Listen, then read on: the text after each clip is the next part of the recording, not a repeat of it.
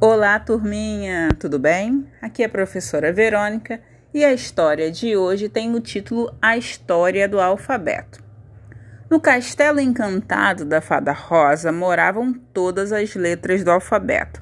Viviam felizes e brincavam muito. Os números moravam em outro castelo encantado, da Fada Azul. Num certo dia, a Fada Azul disse para a Fada Rosa: Fada Rosa, estou convidando todas as letras para ir numa festa no meu castelo. Ela agradeceu, mas conversando com as letras anunciou: Vocês não poderão ir na festa porque vai chover muito. As consoantes reclamaram e convidaram as vogais para ir escondido da Fada Rosa, mas as vogais não concordaram em desobedecer a ordem da Fada Rosa. As consoantes saíram escondidas e foram à festa.